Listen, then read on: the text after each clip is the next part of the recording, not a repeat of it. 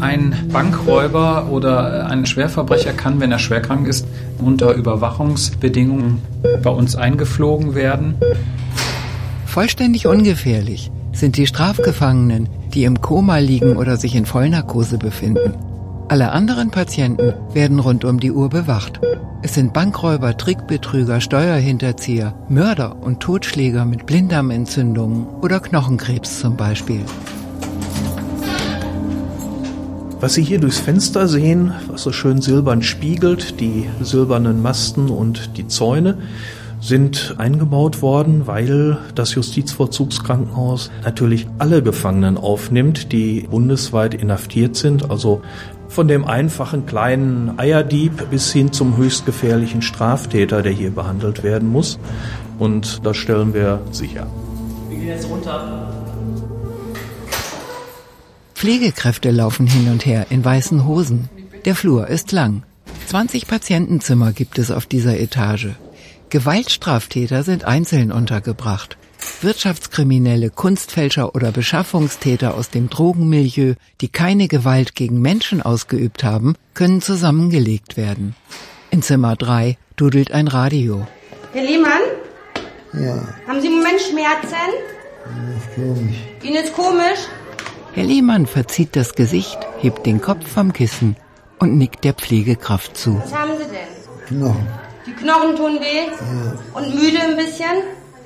Das sind die Knochen. Die Knochen tun weh. Also dieser Mensch hat so ein schweres Delikt begangen, den wollen wir jetzt extra nochmal bestrafen und geben, was weiß ich, weniger Schmerzmittel, aber das ist hier bei uns nicht der Fall. Aber im Prinzip haben wir es natürlich mit Strafgefangenen zu tun. Der Patient blinzelt mit den Augen. Sollen wir gleich ein Schmerzmittel machen?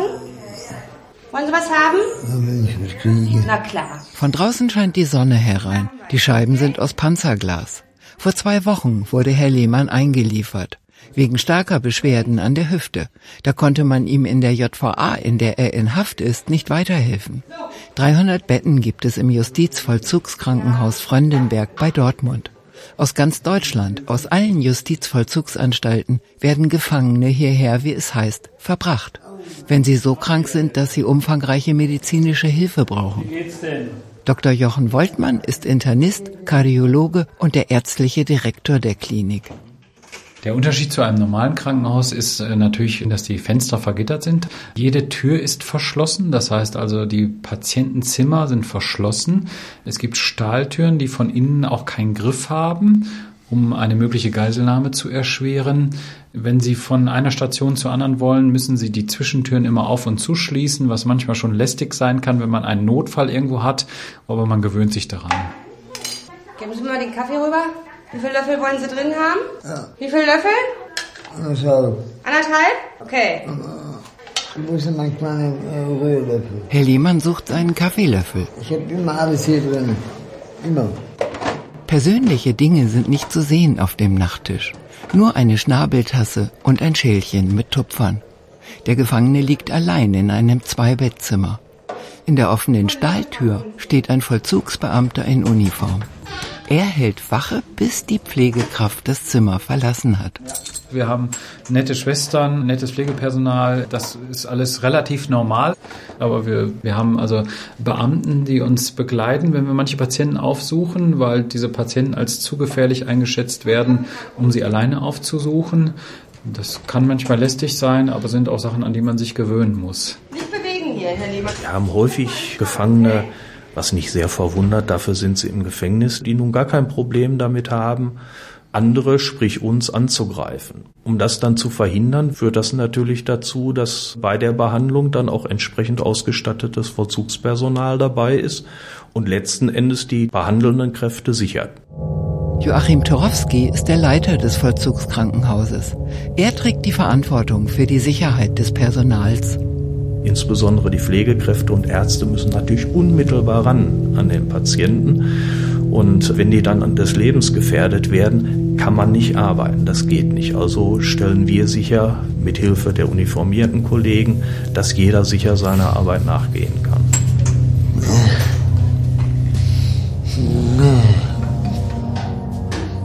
Ich wünsche schon seit dem ganzen Punkt nach etwas nicht. Die Pflegekraft soll noch einmal kommen, meint Herr Lehmann. Er schaut hinüber zur Tür, wo der Wachmann steht. Können Sie die Schwester mal rufen, bitte, für mich? Der Wachmann weicht nicht von der Stelle und verzieht keine Miene. Herr Lehmann in seinem Bett wirkt ungeduldig und unwirsch. Warum gleich? Bei uns ist es natürlich so, wir müssen uns allen Haftarten anpassen. Das ist für jemanden, der zum Beispiel aus dem offenen Vollzug stammt, hier dann teilweise doch etwas restriktiver und geschlossener. Dr. Caroline Strauß arbeitet als Oberärztin in der internistischen Abteilung. Aber wir haben auch den einen oder anderen Patienten tatsächlich gehabt, der gesagt hat, bin ich mal froh, das ist jetzt für mich fast wie mal Urlaub, kann ich noch eine Woche hier bleiben? Ja, das ist natürlich ein bisschen Abwechslung. Ne? Da wird man dann aus der Zelle rausgeholt, Transporter und hierhin gefahren. Man fährt mal über eine Autobahn oder so was. Natürlich immer was anderes. Ne?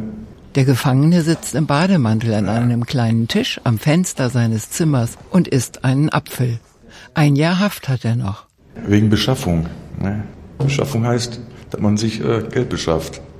Ne? Durch Einbrüche, Raubdelikte. Braucht immer viel Geld. Ein nervöser Magen und ein Summen im Ohr plagen ihn, gedacht, erzählt er. Und er hätte nichts dagegen, noch eine Weile hier im Krankenhaus zu bleiben. Guten Tag, wir kommen einmal zur Chefvisite. Das Ärzteteam steht in der Tür. Der Häftling legt den Apfel beiseite und streicht sich die Haare glatt. Dr. Woltmann, der Internist, ist ratlos. Für die Magenbeschwerden und die Geräusche im Ohr gibt es keine Erklärung. Die Symptome, die Sie haben, die hängen anatomisch gar nicht miteinander zusammen. Also allein der Weg vom Ohr zum Magen ist relativ weit und es gibt keine direkte Verbindung. Ach so, ja, sicher. Wie in allen Kliniken haben die Patienten alle nur denkbaren Krankheiten und Beschwerden. Gut, haben Sie sonst noch irgendwelche Herzprobleme, Lungenentzündungen, Entzugserscheinungen oder Ohrensummen und Bauchweh. Dr. Woltmann nickt dem Häftling freundlich zu. Gut, dann warten wir mal ab, was morgen bei der Magenspiegelung rumkommt und dann können wir weitersprechen. Vielleicht muss man ganz am Ende auch mal so ein bisschen an die Psyche denken, ob die einem vielleicht einen Streich spielt. Da können Sie mal schon überlegen, ob es in Ihrer Vergangenheit irgendwelche Ereignisse gibt oder irgendeine Belastung oder sowas, äh, die vielleicht zu merkwürdigen äh, Erscheinungen dann heutzutage. Ja, ich weiß schon, woher das kommt. Ah ja, okay. Gut. Alles klar, dann Alles wünschen wir Ihnen gute Besserung Jo, soweit. Dankeschön. Der Internist geht vom Bett zu Bett. Im Vollzugskrankenhaus Frondenberg gibt es eine innere, eine chirurgische und eine psychiatrische Abteilung. Auch ein Orthopäde, ein Urologe, ein Augen- und ein HNO-Arzt arbeiten hier. In den beiden Operationssälen werden alle gängigen Eingriffe durchgeführt. Herzkatheteruntersuchungen, Gallen- oder Leber-, Knie- oder Hüftoperationen zum Beispiel. Wenn man jetzt schwerkranke Patienten hat, die zum Beispiel eine Chemotherapie bedürfen, dann ist das für manche Justizvollzugsanstalten natürlich kaum regelbar. Es gibt schon kleinere Justizvollzugskrankenhäuser, auch in Baden-Württemberg oder auch in Hessen oder auch in Niedersachsen, die auch einen gewissen Teil der Grundversorgung leisten können, aber dann irgendwann halt an ihre Grenzen kommen. Einem Strafgefangenen lediglich die ärztliche Hilfe zukommen zu lassen, die gerade verfügbar ist in seiner Verbüßungsanstalt, wie es heißt, das geht nicht, sagt Joachim Torowski, der Leiter der Klinik.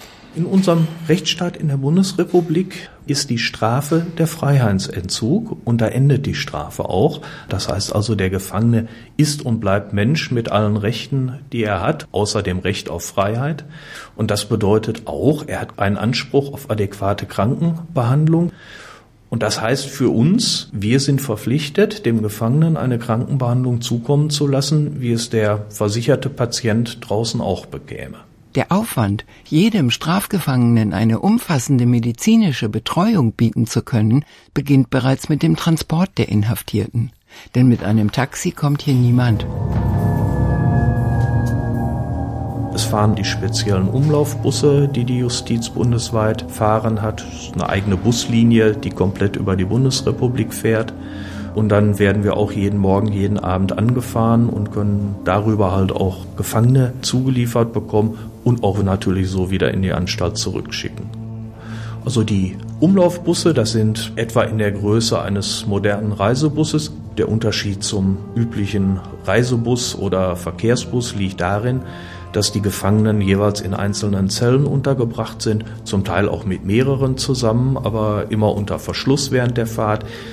Die schönen großen Fenster, die der Reisebus hat, sind natürlich auch weg. Dafür sind kleine Fenster eingebaut, durch die man als Mensch so nicht mehr durchkommt mit dem Körper, sodass also unterwegs dann auch keiner mehr aussteigen kann und sicher da ankommt, wo er hin soll.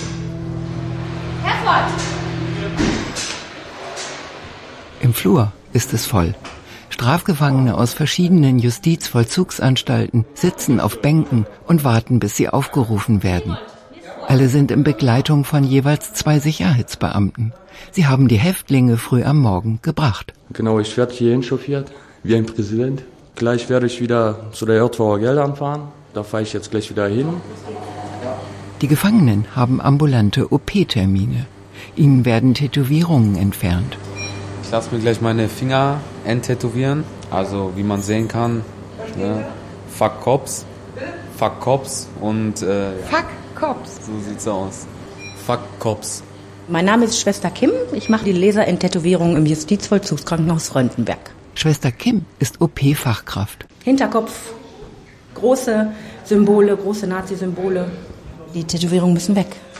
Vormittags assistiert sie bei Blinddarmoperationen und Tumorentfernungen und am Nachmittag lasert sie. Die Tattoo-Beseitigungen haben im Justizvollzugskrankenhaus Fröndenberg einen großen Stellenwert. Nirgendwo in Deutschland existiert eine weitere Einrichtung, in der Strafgefangenen Tätowierungen weggelesert werden. Schwester Kim schaut in die Runde. Und hier ist jetzt jemand typisch mit einem sehr, sehr großen Totenkopfschädel von den Nazis auf der Brust einer großen 88. Da steht die 8 jeweils für ein H, das heißt Heil Hitler. Mit einem großen Ehrenkranz drumherum und solche Tätowierungen machen wir natürlich weg. Ja, ich krieg das in der JVK umsonst weggelesert. Ohne zu zahlen. Die meisten Inhaftierten, die sich ihre Tattoos entfernen lassen, sind erfreut über die staatliche Dienstleistung. Also äh, ne, das äh, Tattoo, das ich mir enttätowieren lasse, ist auf jeden Fall kostenfrei und ja, da müssen sich auf jeden Fall mal bedanken, ne? Ja, ne, auf jeden Fall den deutschen Staat danken, ne, quasi. Ja, ich finde es gut von der Justiz aus, dass sie das anbieten, sowas. Also, weil draußen hätte ich das Geld, glaube ich, nicht gehabt, so, um es wegmachen zu lassen. Es kostet ja auch Schweinegeld, ne? Ja, und hier habe ich das umsonst bekommen, ne? Ich bin ja auch sehr dankbar dafür an die Justiz, dass ich auch was Gutes auch mitnehmen kann. Schwester Kim ist skeptisch. Hingemacht ist es schnell wieder. Sind wir uns auch völlig im Klaren drüber, oder? es ist schneller hingemacht als weggemacht. Nicht nur Tattoo-Entfernungen und umfassende medizinische Leistungen bietet das Justizvollzugskrankenhaus. Es gewährleistet auch, dass so gut wie alle, die zu einer Haft verurteilt wurden, tatsächlich haftfähig sind und bleiben. Je leistungsfähiger die Medizin innerhalb der Mauern wird, desto eher kann man natürlich vermeiden, dass äh, Straftäter aufgrund ihrer Erkrankungen nicht hinter Gittern kommen. Und wir haben ja als Gesellschaft durchaus ein Interesse an Strafverfolgung. Und ich bin persönlich der Meinung, es kann nicht sein, dass man sich mit einer Krankheit herausreden kann und die Karte zieht, äh, hoppla, ich bin krank, ihr könnt mich nicht inhaftieren. Und das passiert fast jeden Tag, dass Leute, die inhaftiert werden sollen, dann äh, diese Karte, ich bin krank ziehen. Und de facto gibt es nur wenig wenig Patienten, die tatsächlich haftunfähig sind. Viele Verurteilte, die ein ärztliches Attest vorlegten, um sich der Haft zu entziehen, konnten und mussten dank des Justizvollzugskrankenhauses ihre Haftzeit absitzen. Einige Steuerbetrüger zum Beispiel. Und auch Altnazis, die sich drücken wollten. Ein Fall ist der eines äh, schwer herzkranken Patienten, der offensichtlich finanziell ausreichende Mittel hatte, teure Gutachter mit Professorentiteln hatte und angeblich haftunfähig war. Und ich musste dann als äh, kleiner Anstaltsarzt sozusagen mich gegen diese Gutachten wehren und habe da auch Gegenstellungnahmen geschrieben und dafür gesorgt, dass der Patient tatsächlich haftfähig war. Der Patient kann hinter Gittern verbleiben. Die Haftzeit hat er komplett dann soweit verbracht hier. Ne?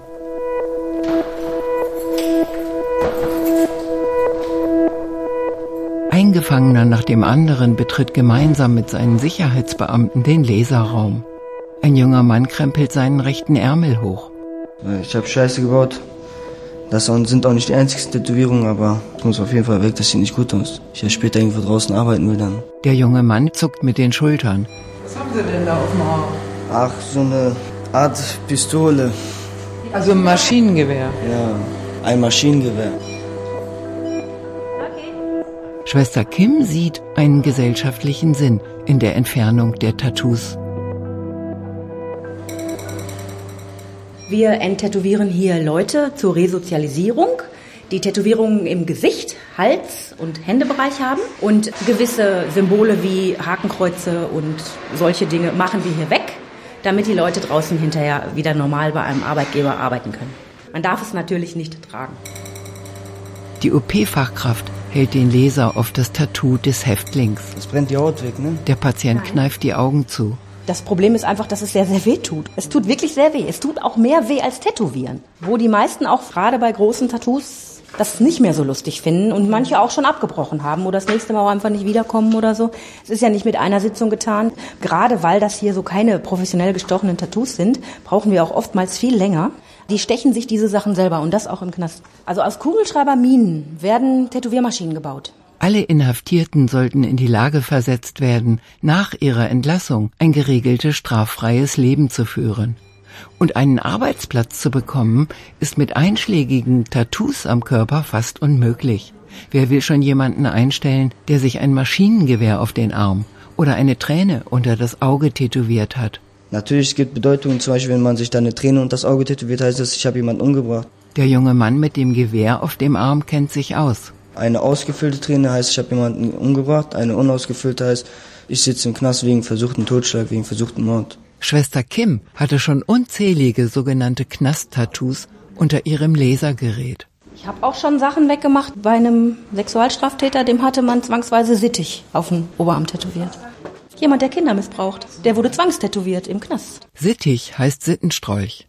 Aber auch der Sexualstraftäter hat das Recht, nach Haftende wieder am gesellschaftlichen Leben teilzunehmen ohne das Signum seiner Tat auf dem Arm. Man erlebt hier sehr viel. Ich bin nach der Ausbildung hier reingefallen und ich habe gelernt bei Nonnen, meine Ausbildung gemacht und bin dann direkt im Gefängnis angefangen und seitdem auch hier geblieben.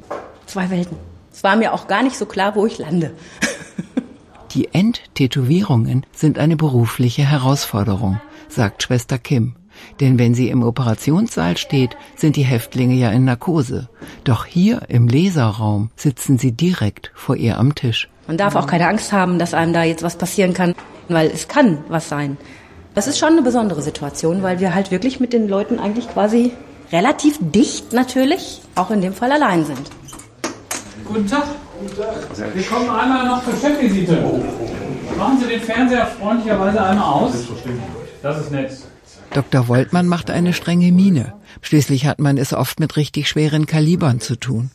Auch die Nationalitäten der Strafgefangenen spielen eine Rolle und müssen beachtet und bedacht werden bei der Ansprache der Patienten. Man muss sich durchsetzen hier jede Welle, die über die Gesellschaft äh, schwimmt, sei es positiv oder negativ, schlägt sich natürlich auch irgendwann mal bei den Inhaftierten wieder.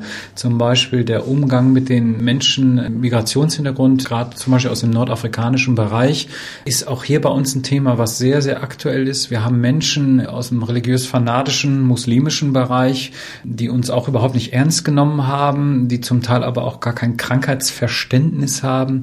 Das gilt zum Beispiel für Menschen aus Afrika. Ich kann mich an einen Patienten Patienten erinnern, der herzkrank gewesen ist, dem muss ich erstmal begreiflich machen, dass das Herz ein wichtiges zentrales Organ des Körpers ist. Es hat schon einige Tage gedauert dann. Aber ja, man muss sich halt den Herausforderungen seiner Zeit dann stellen. Die Häftlinge tragen ihre Delikte mit sich herum. Bankraubmord und Totschlag. Das führt oft zu psychosomatischen Krankheitsbildern. Eine Gefangene sitzt auf ihrem Bett. Ich habe ein lebenslänglich gekriegt äh, wegen Mord. Ich habe meine Tochter getötet mit einer Mülltüte. Ich habe ihr eine Tüte über den Kopf gezogen und erstickt. Sie sollte ruhig sein. Ich stand ja völlig neben der Spur. Ich habe ja auch in Urhaft noch meine Opiate weiterbekommen. Ich habe gedacht, ich kann mit dem Verlust meiner Tochter nicht leben. Ich kann mit der Schuld meines Deliktes nicht leben. In der Abteilung für innere Medizin ist sie die einzige weibliche Strafgefangene. Auch in der allgemeinen Kriminalstatistik sind Frauen in der Minderheit, etwa sechs Prozent. Die Inhaftierte nimmt ein Wasserglas vom Tisch. Grau und müde sieht ihr Gesicht aus. Wir haben ein Haus, mein Mann und ich ein Haus gebaut. Mein Mann war immer im Außendienst. Ich war immer allein mit den Kindern. Wenn irgendwelche Fragen waren, das musste alles sich regeln. Mein Mann war nie da. Und ich habe meine Tochter geliebt. Ich habe für meine Tochter gelebt und ihr viel beigebracht und dann zerstört. Und das ist mein Urteil jetzt. Die Gefangene ist suchtkrank und depressiv. In der JVA, in der sie in Haft ist, wurde ihr nahegelegt, etwas gegen ihre Tablettensucht zu tun. Ich wollte gar nicht hierher. Man wird bequem in der JVA. Ich habe mir den Alltag eingerichtet und auf einmal sagt man mir, Sie gehen hier nach Fröndenberg. Diese Medikamente, die ich über Jahre nehme, wollen die hier runterdrehen jetzt. So, guten Tag. Das war der Alkoholentzug, ne? Soweit. Mhm. Der Internist steht vor einem Häftling mit Entzugserscheinungen. Er hat lange Drogen genommen. Gibt es da Licht am Horizont oder meinen Sie? Ja, ich will jetzt eine Therapie anfangen. Gut, dann hoffen wir, dass es gut geht. Unsere Erfahrung ist ja nicht so günstig, dass die meisten das äh, leider nicht erfolgreich abschließen, aber vielleicht sind Sie ja die Ausnahme und Sie schaffen das. Ich hoffe. Entziehungen erfordern einen hohen medizinischen Aufwand. Es gibt immer wieder, das ist nicht die Mehrzahl, aber es gibt tatsächlich einige Leute, die durch die Haft erstmal grundsaniert werden, was die Gesundheit betrifft. Also manchmal haben wir die paradoxe Situation, hat einer eine zweiwöchige Haftstrafe, kommt mit einem schweren Entzug zu uns, weil er vielleicht schon 24 Stunden auf der Polizeiwache keinen Alkohol bekommen hat. Dann liegt er zehn Tage bei uns zum Beispiel auf der Intensivstation mit schweren Entzugssymptomen, wird dann noch zwei, drei Tage hier äh, versorgt und geht dann für einen Tag noch in die Haftanstalt, um die Entlassung vorzubereiten. Äh, das ist manchmal relativ sinnlos. Viel wird getan für Strafgefangene im Entzug. Doch wenn die Zeit zu kurz ist, zum Beispiel wenn die Haftentlassung bevorsteht, dann ist der Erfolg meist nicht nachhaltig. Dr. Strauß schaut die Krankenakte eines Gefangenen durch. Tragische und komplizierte Fälle gibt es. Manche Gefangenen erkranken im Lauf der Inhaftierung so schwer, dass eine hohe Wahrscheinlichkeit besteht, dass sie ihr Haftende tatsächlich nicht lebend erleben werden. Das heißt, dass Patienten dann auch tatsächlich bis zu ihrem letzten Atemzug sozusagen im Strafvollzug verbleiben. Und das muss nicht immer negativ sein. Ne? Wenn ein Patient keine Angehörigen hat, über lange Zeit hinweg im Strafvollzug gewesen ist und die Strukturen draußen gar nicht mehr kennt oder keine eigenen Strukturen hat, dann kann es auch sehr beruhigend sein, letztendlich in einer gewohnten Umgebung zu verbleiben und dort auch in den letzten Tagen gepflegt zu werden. Diese Patienten sterben dann tatsächlich im Strafvollzug. Gut, dann gehen wir mal rein. Ein Patient klagt über Herzrasen. Es ist ein Familienvater, der wegen eines Deliktes ein Jahr Haft bekommen hat. Ja, guten Morgen. Ähm, guten Morgen. Ich habe schon ein bisschen in Ihren Akten gelesen. Es handelt sich um eine Herzgeschichte. Da wäre meine erste Frage, wie geht es Ihnen denn so im Alltag so ein bisschen? Atemnot bekomme ich so ganz leicht, aber sonst geht es ganz gut. Okay, dann würde ich gleich das Herz untersuchen. Sie können schon mal den Oberkörper frei machen, sich auf die Liege legen und dann schauen wir gleich, was das Herz so macht. Der Patient mit Atemnot macht einen dankbaren Eindruck. Selbstverständlich sei das nicht, meint Joachim Torowski, der Leiter der Einrichtung. Es gebe genug Inhaftierte, denen das eine oder andere nicht passe. Ja, dann müssen wir leider entsprechend die Truppen anrücken lassen und damit Nachdruck drangehen. Das ist natürlich das klassische Thema, dass einige muslimische Mitbürger sich nun von weiblichen Kräften, davon haben wir hier überwiegend, absolut nichts sagen lassen wollen oder fordern, ich lasse mich nur von einem männlichen Arzt untersuchen, ich lasse mich nur von einem Krankenpfleger untersuchen. Und wenn er sich nicht behandeln lassen will oder nur unter Bedingungen, die wir nicht erfüllen wollen, dann eben nicht. Dann wird eben nicht behandelt. Das sehe ich auch gar nicht ein, dass wir dann quasi Wunschkonzert machen, um diesen Schrullen nachzugehen. Na und, Herr Lehmann, wie ist denn heute so? Ja. Die Schrullen von Herrn Lehmann halten sich im Rahmen. Das funktioniert nicht. Ich schiebe hier Durst ständig. Er sucht seine Kaffeetasse. Zwei Jahre Haft muss er noch absitzen. Was wollen Sie haben? Ich will Kaffee, Tasse. Ja, das machen wir gleich. Erst müssen wir die Visite zu Ende machen. Ne? Ach so, wenn die ja. Visite zu Ende ist. Ja, genau.